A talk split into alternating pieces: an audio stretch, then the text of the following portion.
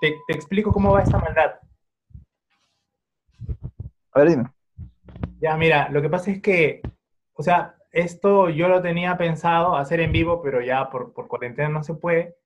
Pero, o sea, quería que sea una suerte de... Y ya después yo, yo lo edito, lo corto, así le hago un par de malabares y lo suelto. No, William, mi parte encantado. Encantado yo, este, ya nos conocemos, es la parte buena. Ya nos conocemos, eh, tenemos una relación de tiempo ya ahí Propar y universidad.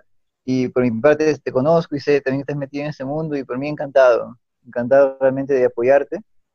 Y nada, dispuesto a lo que me preguntes.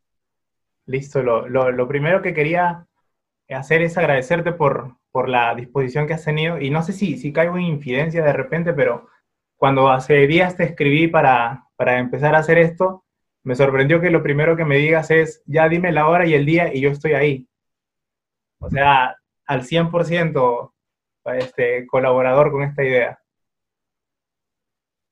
Eh, he tenido experiencias con gente, con personas que me han respondido así y me encantó.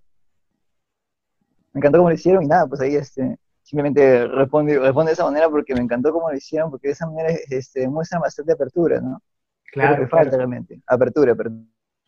Y Joaquín, ¿y, y, y qué tal? ¿Cómo te trata la, la cuarentena? ¿Cómo estás? Hubo bastante complicado acá, este, está en casa. Yo, este, antes de la cuarentena, paraba en mis huertos de un lado a otro, pero ahora como que me siento un poco encerrado. Estoy yendo igualmente, pero no con la misma frecuencia de antes. ¿no?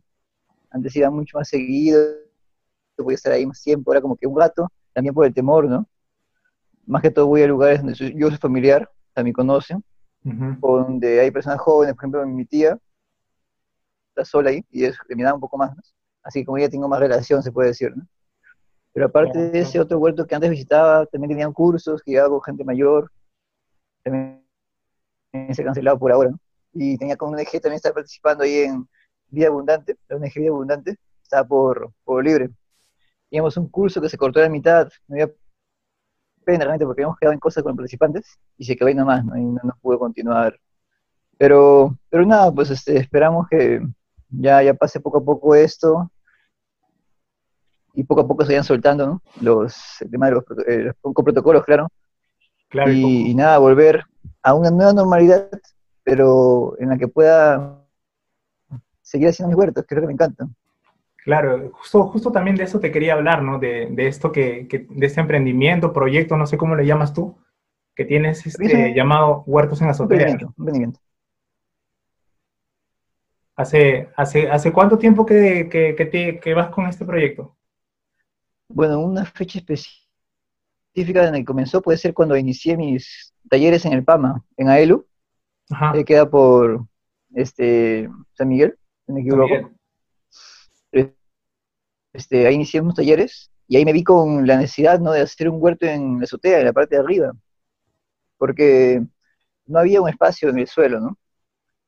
Claro, Entonces me chocó con la realidad de la ciudad, ¿no? lo que es la ciudad.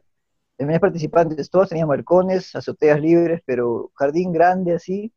Uno tenía, pero ella decía que complicado también ese tema, porque en parte no es de ella también, comparte con su, su hermana, su prima creo que era. La Claro. cuestión es que la mayoría tenía azoteas, tenía balcones. Así que yo dije, ok, ok, ok. Tengo que cambiar un poquito mi perspectiva, porque yo iba con una perspectiva de ir a cultivo en suelo, ¿no? Hacer surcos y todo eso. ¿no? Así que dije, esperemos un rato. Hay que observar bien. Y ahí fue cuando comenzó. Ahí recién fue cuando comenzó. Tenía experiencias previas en mi casa más que todo, pero cosas mínimas, ¿no? Ahí fue cuando realmente comenzó y empecé a entender, se puede decir, ese, ese nicho que estaban haciendo, ¿no? De mercado y mi objetivo fue cubrir, ¿no? Esa necesidad que tienen ellas. Ellas, principalmente son mujeres, son mujeres jubiladas o mujeres que tienen un trabajo fijo y quieren darle a su familia un espacio para, para recreación, recreación y consumo propio. Claro, y esto, esto ahí nace como una suerte de, una suerte de, de, de- de versión beta de, de todo esto. Una suerte de versión, pero una versión bien alejada a lo que es ahora, sinceramente, súper alejado realmente. ¿Cuánto, cambiado bastante. Me sorprende, veo mis fotos anteriores, me sorprende. ¿no? ¿Y cuánto tiempo, cuánto tiempo ya habrá pasado desde que, desde que se te cruzó por la mente empezar a darle cierta formalidad a todo esto? Bueno, e-, eso que le comento fue en agosto del año 2017. Ya más Pero ahí como que estuve haciendo charlas, suave nomás, empezó fuerte, fuerte, imagino que en el 2019, los primeros meses, cuando instalé un huerto grande, grande, exactamente en diciembre de 2018, fue el primer huerto grande que instalé en Caraballo, ya con más afinado, con mejores ideas, y ahí empezó, en diciembre de 2018, ahí ya fue cuando empecé a darle más forma y a verlo como emprendimiento, no solamente como algo de, hobby, ¿no? Y de ahí se puede decir que ha ido creciendo. ¿Y qué, tan difícil, qué tan difícil es iniciar con un emprendimiento? Sobre todo, no sé, 2018 creo que no, no has salido de la universidad, creo que ni cinco años fuera de la universidad y ya estás empezando con uno.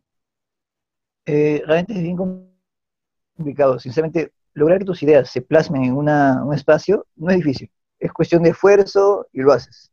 El problema es cuando quieres que tus ideas se acoplen a la realidad y realmente sean útiles para alguien, ¿no? O que la acepten, mejor dicho. Yo, el primer huerto grande que hice no lo hice en mi casa, lo hice en la casa de, una amiga, en Caraballo. y, y, nada, eso fue súper complicado porque la gente de su casa, porque eran varios, sus primos, tíos, todos, daban ideas, daban ideas, retroalimentación, cómo debería ser, cómo no debería ser. A mí me encantó, pero personalmente fue muy complicado porque me chocaba con todo lo que yo tenía de idea preestablecida. Tuve que cambiarla como tres, cuatro veces, ¿no? Enfrentarme con la realidad. La visión estaba ahí, pero la idea, créanme, cambió bastante, bastante. Me encantó esa situación. Ahí fue cuando realmente creé el modelo, bueno, se puede decir 50% del modelo actual, sinceramente. Con, la retroalimentación de la gente, gente misma que vivía en su casa y quería cultivar porque, nada, había necesidad. También porque la señora, había una señora ahí que este, estaba muy llamada porque ella vendía en el mercado y lo vio como que una oportunidad. Incluso le tomó foto al huerto para hacer publicidad en el mercado. Pero ella tenía esa idea de hacerlo algo más este, productivo, se puede decir, ¿no?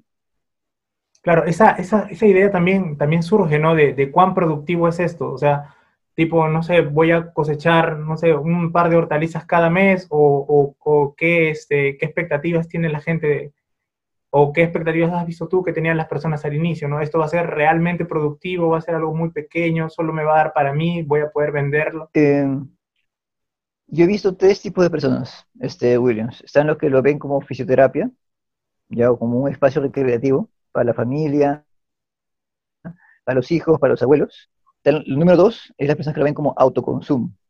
Pero ellos tienen en cuenta que lo que quieren es consumir todos los días de su huerto, ese es su objetivo de ellos. Ese es el segundo grupo. Y hay un tercer grupo que sinceramente, según mis encuestas que he hecho el año pasado, son como que solamente el 30%, ¿ya? Un pequeño grupo, que realmente están buscando algo más empresarial, o sea, son personas que tienen relaciones con el mercado, que han tenido chakras anteriormente, chakras, y lo ven como una oportunidad, ¿sí? Esos son los tres grupos, los cuales los más grandes, el grupo más grande es el de consumo, autoconsumo, ¿no? Los dos son pequeños, pero ahí están, están presentes y constantes. Pero claro. nada. Claro, y, cuando, y cuando tú inicias esto, Joaquín, más o menos con, con a ver, ¿cómo te digo? ¿Con cuántas herramientas vas, no? Tú sales de, la universidad y cuántas herramientas sientes que te da la universidad, aparte de, además de la parte técnica, para poder empezar con esto, para, para darle llevada, para hacerlo llevadero día a día seguro tú también has escuchado antes, yo pienso, a menos cuando salí de la universidad empecé a trabajar todo, creo que los contactos fueron muy importantes, sinceramente. Conocimientos también son cruciales, ¿sí? Pero 50-50 con los contactos, sinceramente. Los contactos que uno obtiene en la universidad, y con más importancia de la universidad como la agraria, que es una universidad pequeña realmente, los contactos son cruciales.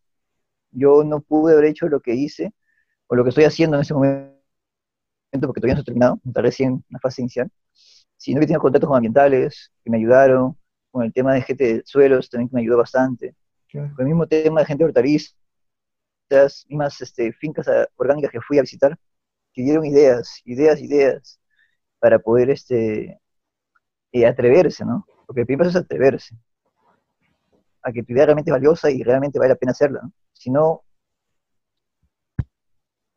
Atreverse, atreverse. Y, y qué importante, no sé, la, la, gente que vaya a ver esto, no sé cuántos te conozcan, pero en lo personal yo a ti te veo como, como un idealista, ¿no? Siempre estás, este, no sé si llamarlo soñador, de repente es muy atrevido decir eso, pero siempre estás pensando a más, o sea, se te cruza algo por acá y tú ya le diste 200 vueltas y ya estás, ese proyecto en tu cabeza ya dio como cinco años en el futuro.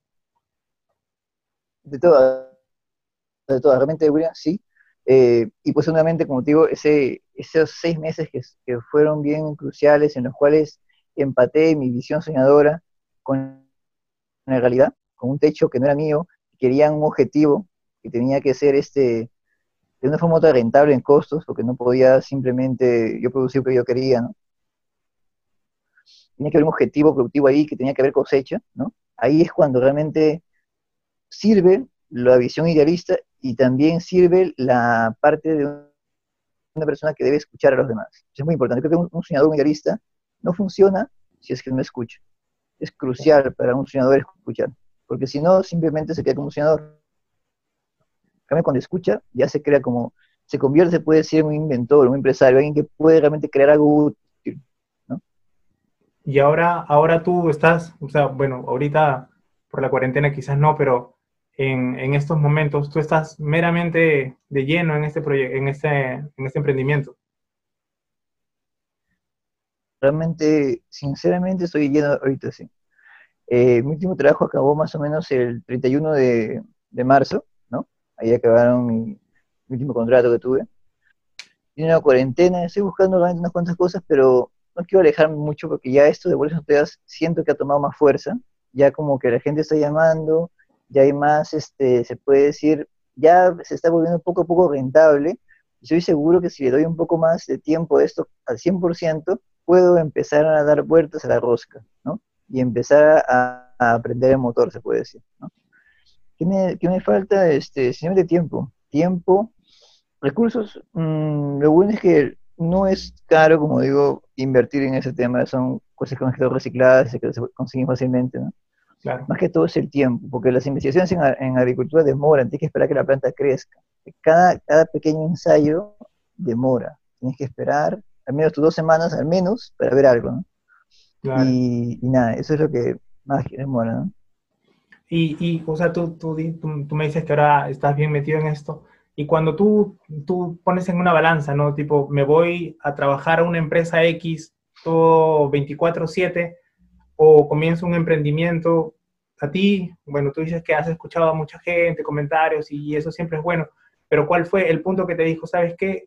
No solamente me voy a esperanzar en, conseguir un trabajo de, ocho horas y que me paguen a fin de mes, sino voy a empezar algo por mi lado. ¿Qué es, lo que te llevó a ti a, empezar con eso? Y no, sobre, solo a empezar, sino a, darle, a darle rienda, a estar ahí, ahí casi más, más o menos dos años que ya llevas con esto.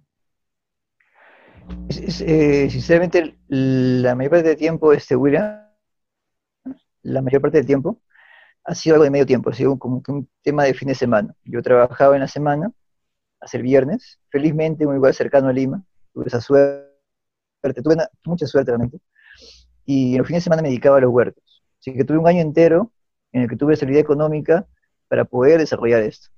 Eso fue algo crucial. Si no hubiera conseguido ese trabajo, no hubiera podido avanzar. Ahora que ya más o menos tengo algo mucho más cuadrado, tengo la oportunidad recién de poder este, eh, apoyarme al 100% en eso, ¿no? y, espero, estoy casi seguro que menos en agosto, septiembre, empiece el motor a dar, a dar vueltas, a aprender y avanzar con todo. Yo creo, eh, por otro lado, este William es muy importante mmm, a emprender, a menos de mi parte. O sea, eh, no he ido a una universidad privada, o sea, he ido a una universidad pública.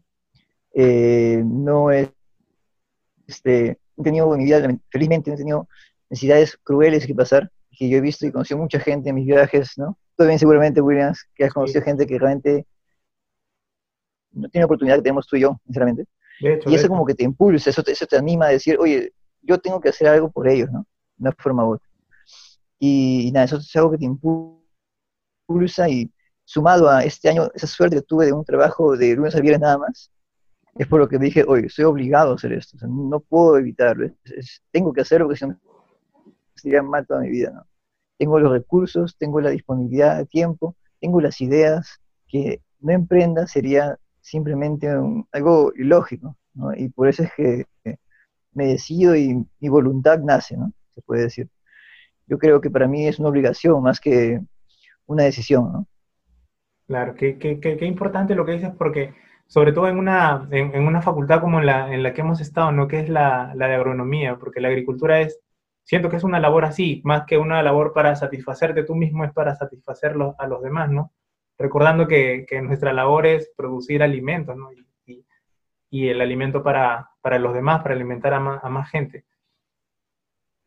¿Y por qué? ¿Por qué, Joaquín? ¿Por qué apostar por la agricultura urbana? O sea, porque yo he visto, o bueno, yo he visto, yo he conversado contigo y, y te he escuchado hablar de eso también.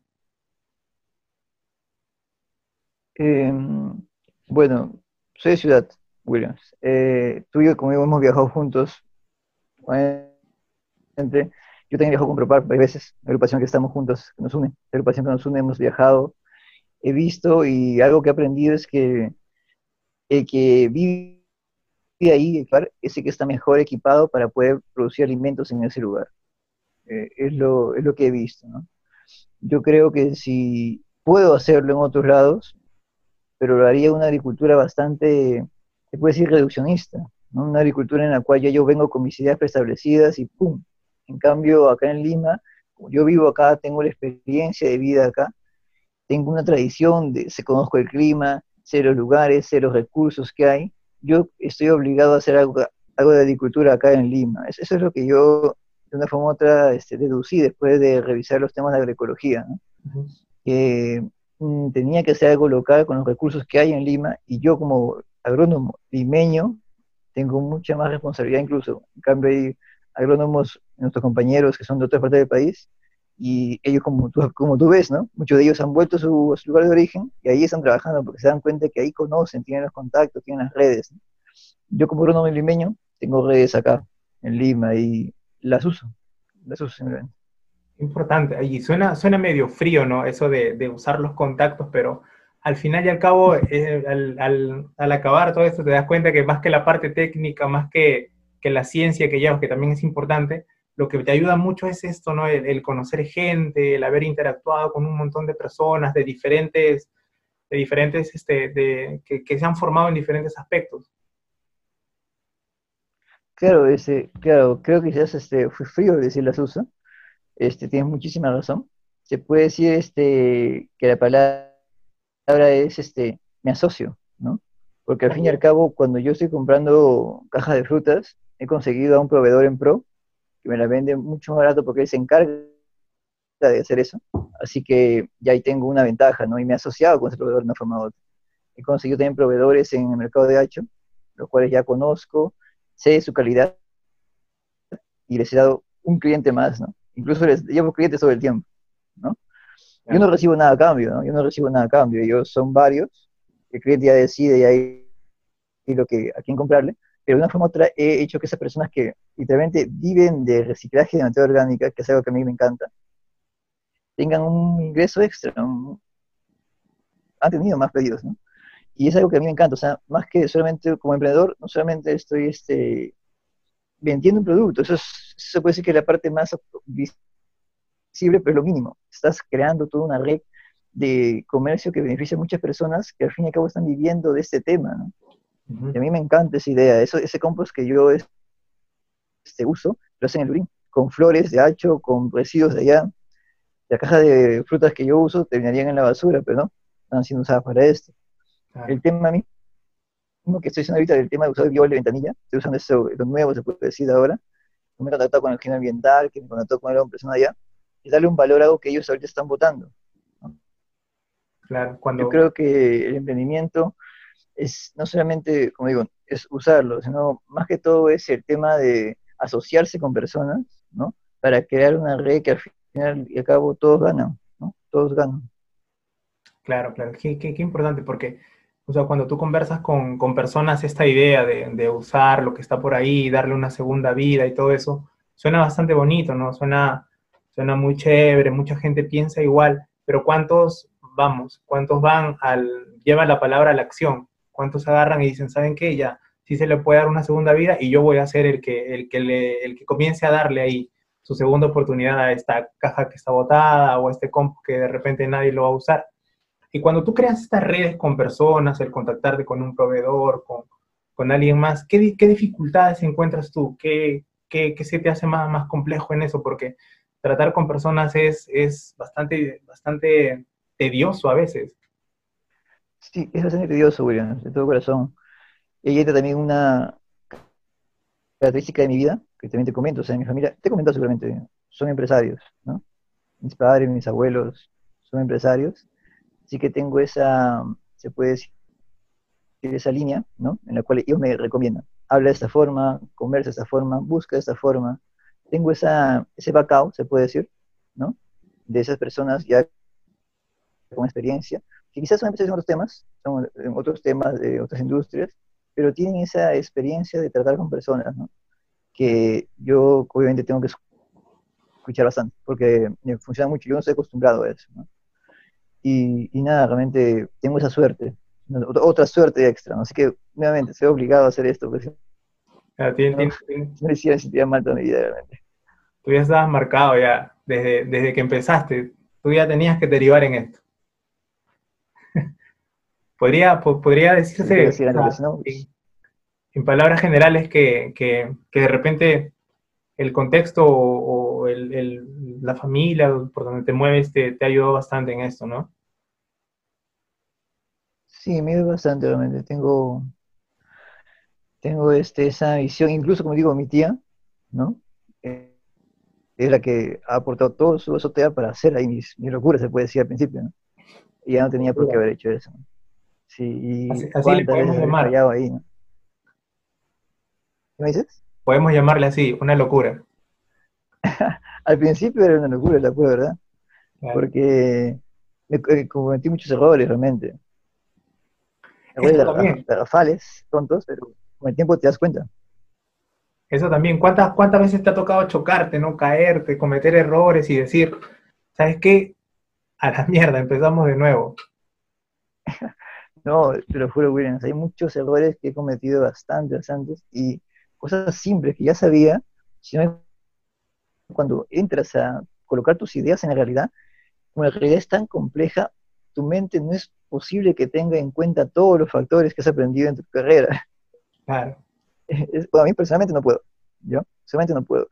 Algo se me pasa y en las plantas, como son un ser viviente, con que una cosa simple se te pase, tienes que volver a empezar otros dos meses más, ¿no? Y así, y así. No es fácil, pero tampoco es imposible. Por eso digo que tenía mucha suerte en que mi tía me dejado ahí, se puede decir, practicar en su un, buen tiempo, hasta lograr tener algo, algo armado, algo que haya sido viable, se puede decir. Claro, porque yo, me he metido también en, la página de Instagram que tienes de, que, llevas tú y, no solamente, ya no veo solamente huertos en, Caraballo, en Independencia, en diferentes lugares, sino también he visto que has estado dando talleres, talleres con una ONG por ahí. Sí, realmente este, esta cuarentena me ha invitado a varios, varios eventos. varios eventos estaba ahí metido. Yo siempre, siempre abierto, porque la información es mía, como digo, esta información ha sido creada por, por, se puede decir, la idiosincrasia limeña, ¿no? Y, un poquito de conocimiento de un, agrónomo loco, ¿no? Pero más que todo, todo lo que se da en ese huerto está hecho por esa cultura limeña. Lo que se usó, cómo se ordenó, todo eso en base a las recomendaciones que me han dado las personas del día a día, ¿no? Con las que me he cruzado. Yo solamente metí un poco de tecnología en el tema de cultivo, pero lo demás, ese orden, incluso el orden, incluso, fue una recomendación también personal. El uso de cajas y, muchas cosas más, ¿no? Este, y, y nada. A veces, a veces cuando yo también he dado un par de talleres por ahí, eh, la, la gente se sorprende mucho cuando, cuando le explicas cómo, cómo crece una planta, que sale aquí, qué cuidado se les tiene. Este, incluso le, le sorprende ¿no? saber que en espacios tan pequeños pueden empezar a, a producir alimento. Tú cuando, cuando, cuando, te, cuando te pones a dictar talleres, vamos, tu formación tampoco es de, de profesor, digamos, pero, pero ahí, ahí nos la arreglamos. Este, ¿qué, ¿Qué es lo que más te, te ha sorprendido? ¿Te ha dado, no sé, satisfacción, sorpresa, miedo al, dictar esos talleres? ¿Qué te han dicho? Bueno, es el, las personas no conocen los insectos, es un hecho. Y es genial ver su reacción a los insectos especiales. Por ejemplo, hay, plagas, ¿no? Que tú conoces especiales de cada cultivo, ¿no? Y una vez que lo ven, su reacción que, que pones es interesantísimo. Eh, por, otro lado, le dan la tierra, o sea, compost con musgo húmedo, cuando tocan sus manos y ven que no hay esa suciedad o ese polvo, porque está húmedo, ¿no? Les sorprende, ¿no? también esas curiosidades en las macetas. El tema de los pisos de tierra jamás han visto en su vida la mayoría de ellos y les encanta verlos, ¿no? Claro, hay gente que les encanta y gente que también no les encanta mucho. Claro. Depende de cada uno. Hay gente que este, está todo el día con, con, los insectos, con las plantas y realmente es como que los conoció, apenas se acaba de conocer y les encanta. Personas que lo, ven eso, ven la curiosidad que les encanta, no dejan de estar ahí. Entonces, que, hay personas que también son muy, muy cuidadosas, no les gusta tocar mucho la tierra, no les gustan los insectos, pero a pesar de eso, por una magia del destino, les siguen estando en huerto, o sea, se ponen sus guantes, se ponen su, su, mascarilla, incluso en tiempos de no COVID, se ponían su mascarilla, sus guantes, pero seguían estando ahí, seguían porque ellos querían cultivar, ¿entiendes? Y, o sea, ya vi que no hay limitaciones, si uno quiere cultivar, lo va a hacer realmente, es impresionante.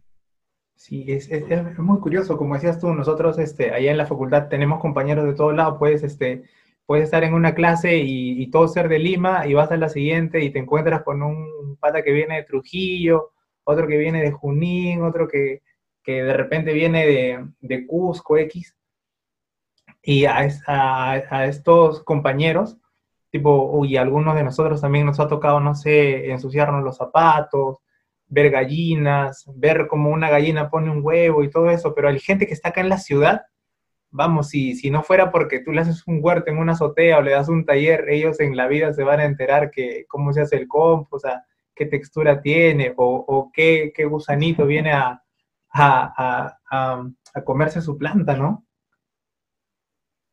Sí, ellos no, no pueden, no, no tienen cómo saberlo. Hay gente que lo intenta y ahí tiene conocimiento, pero la mayoría que entra, este, no, la mayoría que entra no, eh, pero, pero aún así lo hacen, lo logran, lo logran hacer, pero también, William, siendo sincero, hay gente que desea cultivar en casa y no tiene la posibilidad ni el tiempo, y lamentablemente tampoco tiene ese gusto mucho por los insectos, pero aún así quieren cultivar en casa.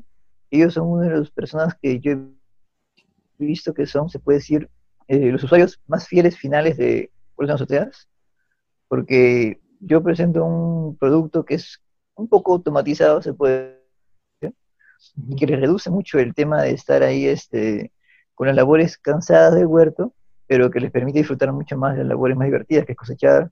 Todos quieren cosechar, créanme, eso no, se puede evitar. Y, el tema de aplicar, por ejemplo, mm, algo de ají así para los gusanitos, les encanta ese tema también a la gente, porque lo ve como algo súper súper interesante, ¿no? Así que hay el campo de labor de riego, labor de, se puede decir, tipo fertirriego orgánico, son nutrición con violes, son labores como que son repetitivas, rutinarias, y muchos no tienen tiempo para hacerlas. Esas labores estamos poco a poco automatizándolas más. Y, nada, estamos adecuándonos a lo que existe, a lo que existe realmente. Eso es lo que la gente quiere, lo que la gente necesita para hacer más y más huertos. y otra cosa, otra cosa que, que, me, que me parece curioso, porque vamos, eh, emprendimientos sobre sembrar en casa, sobre este, tener un acercamiento con la agricultura urbana, hay un montón. Pero hay algo muy particular que, que, me da, este, o sea, que tengo que preguntarte, de hecho, es este, esta publicación que, que tienes tú en la revista Leisa, que hace sobre, sobre tu experiencia, ¿no? Cultivando en, sembrando en azoteas. Y, y vamos, si tú le preguntas a la gente sobre un emprendimiento, todo el mundo quiere que salgan las noticias, qué sé yo, que le den propaganda, pero no creo que muchos digan voy a publicarlo en una revista de agroecología. ¿Por qué? ¿Por qué hacer eso? Um, bueno, personalmente hubo un concurso, ¿sí? Este, él estaba buscando artículos de agricultura urbana en América Latina, ¿no? Este, yo le envié mi artículo porque en ese momento estaba súper motivado con la idea, ¿no? Y quería que, se puede decir, se se multiplicara, ¿no? El tema de virtud urbana. En ese momento, virtud urbana lo veía solamente como un tema de, se puede decir, hobby de fin de semana, ¿no? Y había logrado algo y quería que todo el mundo supiera para que este, más gente pueda hacerlo, ¿no? Porque realmente la forma en que lo hacía era muy fácil y muy práctico. Así que envié mi artículo, no tenía muchas esperanzas, sinceramente, pero me aceptaron, aceptaron realmente.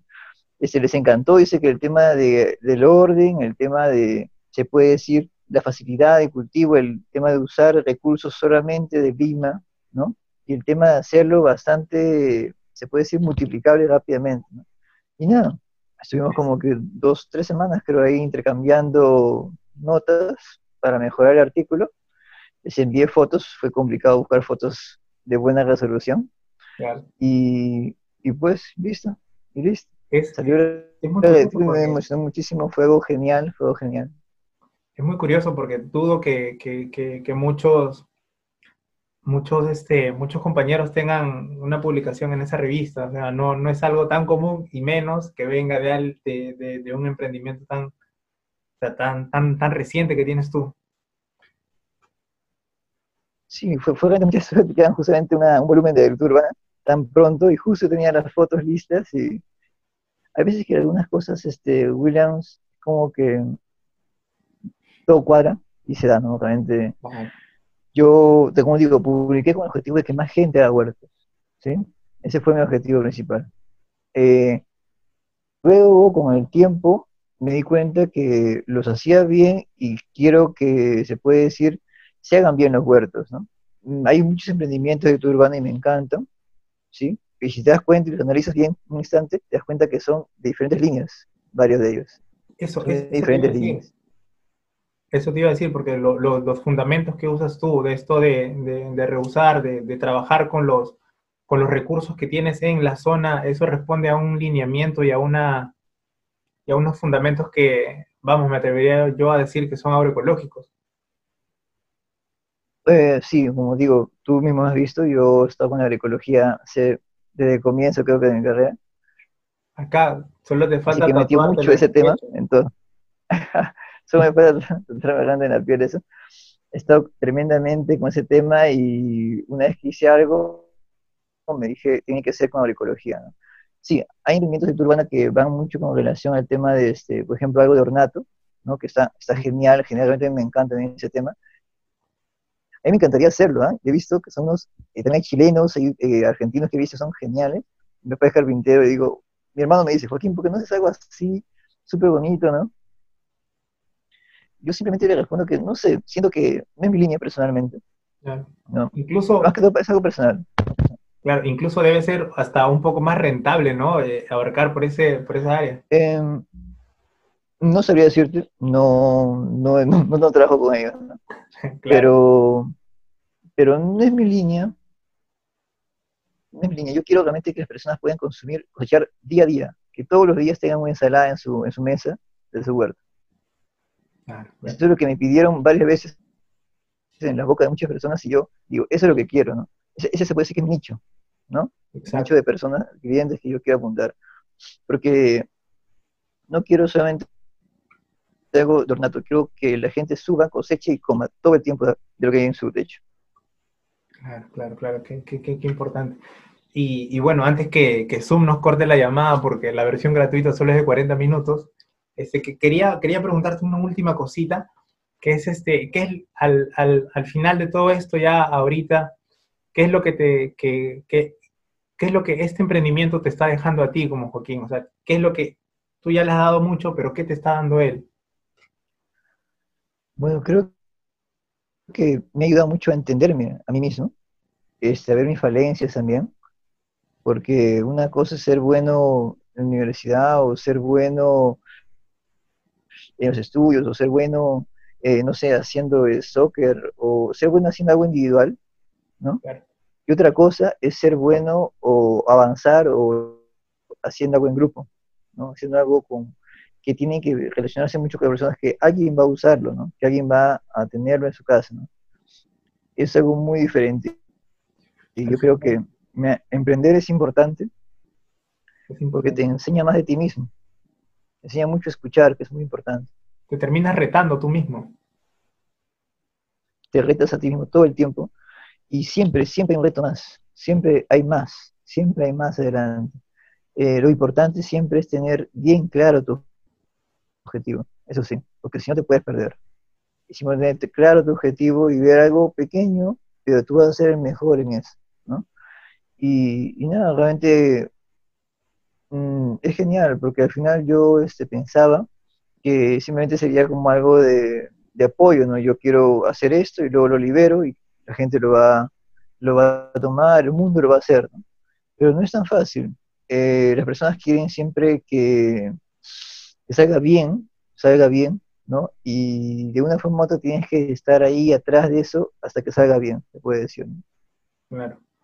Y, ya antes de que, de que se nos corte la llamada, darte las gracias por, por, por, la disposición que has tenido para participar aquí y, vamos a ver este, vamos a ver cómo sale esto, ¿no? Cuando, cuando lo publique, supongo que lo publicaré acá el sábado más o menos o mañana de repente.